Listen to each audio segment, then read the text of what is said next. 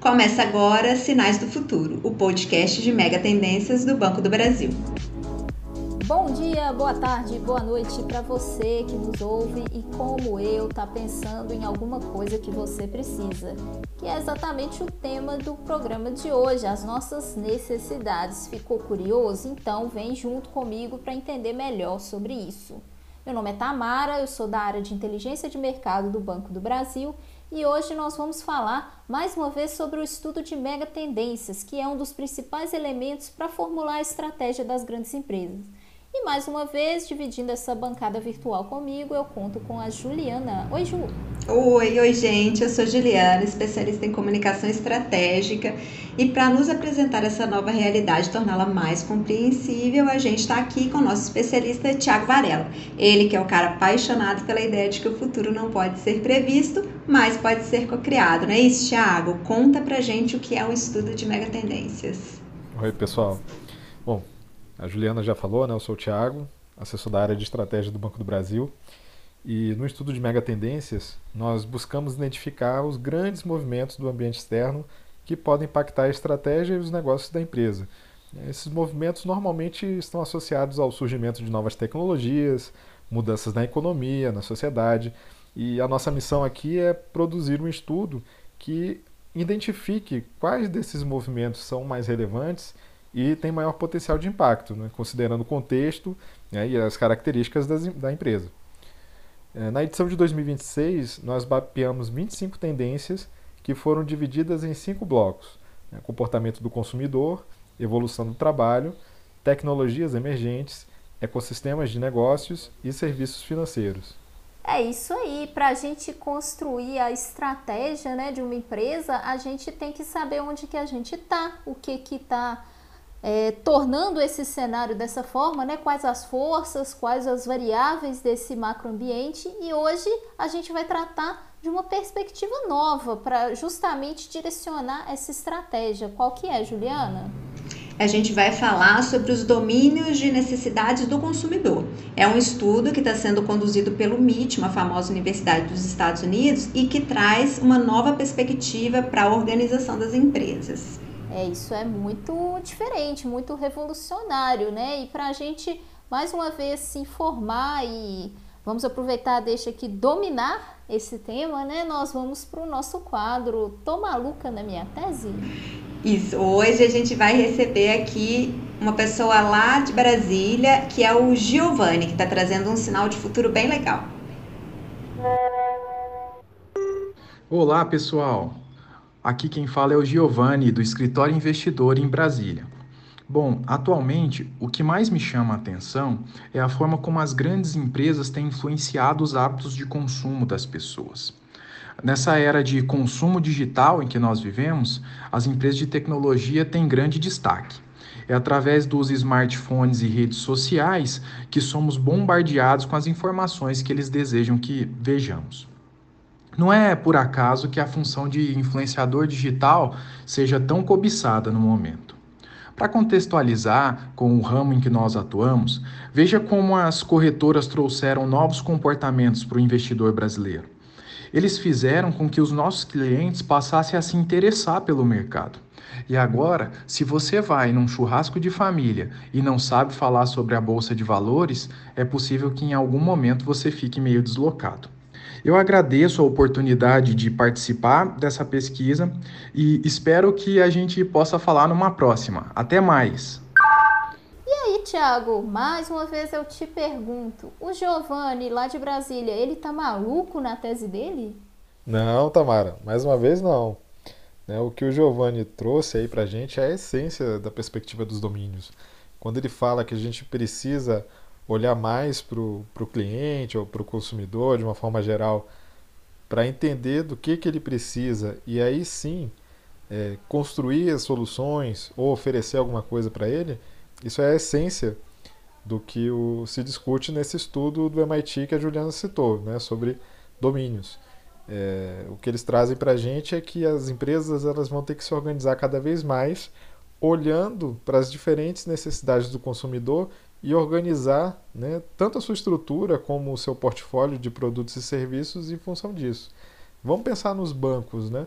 a gente já se acostumou tanto com a ideia de uma instituição bancária que parece que todo banco tem que ser igualzinho. Né? Então vai ter que ter uma agência né, na rua, vai ter que ter um aplicativo, tem que oferecer empréstimo, tem que oferecer produto de meio de pagamento, seja um cartão, seja o Pix, né? tem que oferecer seguro, enfim, tudo aquilo que a gente já conhece de banco.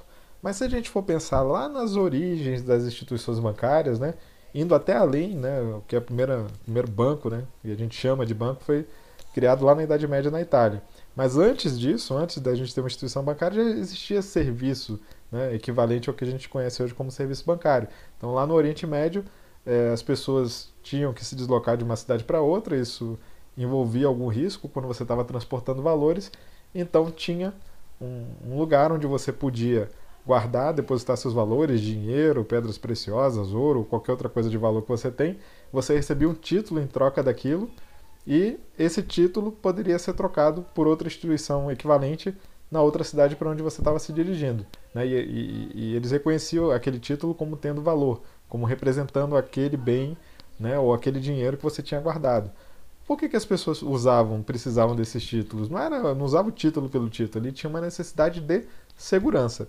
Então, né, a discussão sobre domínios ela gira em torno disso. O, do que a pessoa precisa. Ela precisa se movimentar de um lugar para o outro, ela precisa se alimentar, ela quer se divertir, ela precisa se sentir segura, e a partir dessa compreensão é que você vai pensar na, no, no, que, que você vai oferecer para ela ou na solução que pode ser construída, na oportunidade que existe ali, naquela necessidade manifestada. Muito bacana, Tiago. Então agora pra, a gente vai voltar um pouquinho no tempo para ver o que vem mudando na China. Pequim, capital da China, é a cidade onde modernidade e tradição se encontram. Quando a gente anda pela cidade, a gente se depara com monumentos milenares como esse. E foi aqui na China que surgiram também quatro invenções que mudaram a história da humanidade: a pólvora, a bússola, o papel e a impressão, o que os chineses chamam de Si Da Fa Min.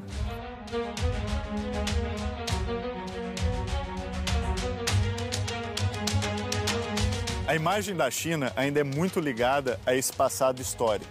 Só que o país mudou completamente. Ele usa a tecnologia para mudar a sua sociedade e para construir o futuro. Há quatro invenções que se disseminaram hoje no país: as bicicletas compartilhadas, as transmissões ao vivo pela internet, o trem-bala e o comércio eletrônico. É isso que a gente vai ver, porque a China é hoje o país do futuro. É, Tiago, tem bastante novidade aí né, nessa reportagem sobre a China. E quais necessidades, né, em quais domínios que a gente pode pensar a partir aí dessa reportagem? Ah, tem várias coisas aí, né? A gente sabe que a China hoje é um centro de inovação, né? Um dos países que estão aí na ponta em várias áreas. E isso fica bem evidente aí nessa reportagem que, que a gente ouviu agora.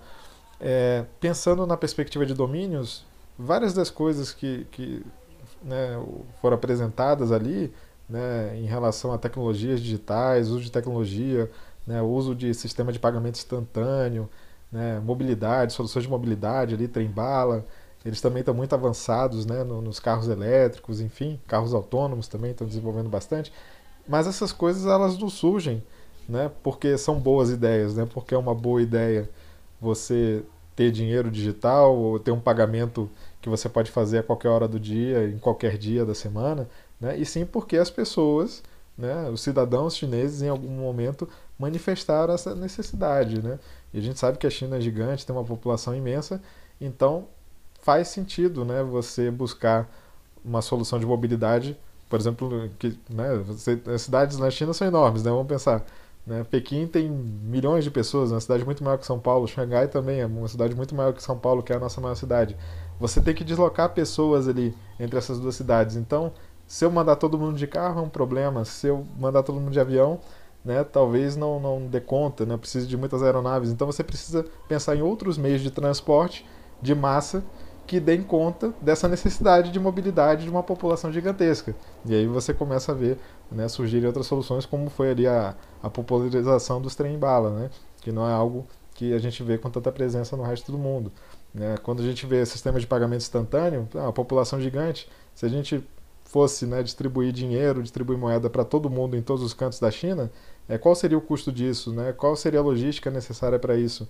Então faz sentido para o coletivo né, chinês encontrar uma maneira mais eficiente de fazer suas transações financeiras e eles encontraram isso digitizando seus, seus serviços financeiros e criando o método de pagamentos instantâneos que hoje aqui no Brasil a gente conhece como Pix. Então tem tudo a ver. Né? É, a gente observa que as inovações vão surgindo em função das necessidades que os indivíduos ou a sociedade é, manifestam.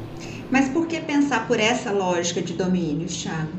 Então, a, a gente está vivendo um momento, né, Ju, de transformação da sociedade e da economia impulsionado pela tecnologia. Então, a tecnologia, ela, vamos dizer assim, tornou o mundo menor, facilitou a comunicação, é, permite que a gente faça as coisas de maneira mais eficiente e isso vai mudando também a maneira como o consumidor é, enxerga, e se, enxerga as empresas e se relaciona com elas.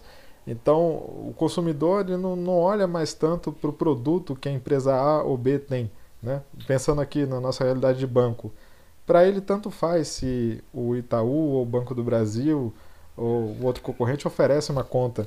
Ele quer saber qual é o, que, qual é o valor que ele tem a partir daquilo. Né? A vida dele fica mais fácil, fica mais conveniente. É, ele tendo uma conta no banco A vai permitir que ele tenha acesso a outras né, a, a, soluções que resolvam outras necessidades dele, né? Será que tendo um relacionamento ali com aquele banco ele vai ter acesso a opções de lazer, entretenimento, ele vai se sentir mais seguro, né? Ele vai ter uma solução de mobilidade que ele não teria em nenhum outro lugar. Então as pessoas estão buscando isso, né? Soluções para a sua vida e vão se relacionar mais com as empresas que tiverem forem mais capazes de fazer isso. E hoje, as empresas que são mais capazes são aquelas que realmente conseguem operar no modelo digital e no modelo digital orientado por essas necessidades do consumidor. Obrigada, Tiago. É isso, o futuro está aqui. Por hoje é só, mas essa saga ainda não acabou. Temos muitos outros sinais ainda para capturar. Exatamente, né? Tem muito mais coisa pela frente. E agora que esse conteúdo está dominado, se você gostou desse episódio, compartilha ele com seus amigos, né? E nos próximos episódios a gente vai ter mais participações para saber como vai ser esse futuro, né? Num cenário muito dinâmico, muito desafiador, muitas novidades. É isso, gente. Até mais. Mas espera aí, que ainda tem um recadinho do nosso patrocinador. Roda aí. A vida pós-moderna tem muitos desafios. Estamos sendo convidados o tempo inteiro a evoluir e buscar as melhores soluções para a vida de todos. Mas ninguém faz nada para melhorar a nossa rotina? Achou errado! Chegou o mega revolucionário Personal Clean Top. Com o Clean Top você lava, enxágua, seca e guarda toda a sua louça em um só lugar. Para usar é muito fácil. Basta selecionar o botão Clean Top, que ele busca a louça espalhada pela casa, coloca dentro de um compartimento, se acopla na saída de água e lava toda a louça. Enquanto lava, você pode até tocar os seus podcasts favoritos. E tem mais! Ele também funciona como um armário e guarda automaticamente em seu interior pratos, talheres e até taças de vinho. Gostou? Ele ainda tem um modo de viagem que pode ser levado a restaurantes e hotéis sem ocupar muito espaço. Sua vida mais prática e mais tempo para o seu lazer. É só com a CleanTop. Aqui no programa Sinais do Futuro, você é sempre o primeiro a saber de tudo. Muito obrigada pela audiência e até a próxima. Esse podcast foi produzido por funcionários do Banco do Brasil. Apresentação: Douglas Lisboa, Juliana Coelho e Tamara Batista. Convidado especial: Tiago Varela. Participação: Giovanni Rodrigues Júnior. Roteiro: Juliana Coelho e Tamara Batista. Edição: Igor Lima.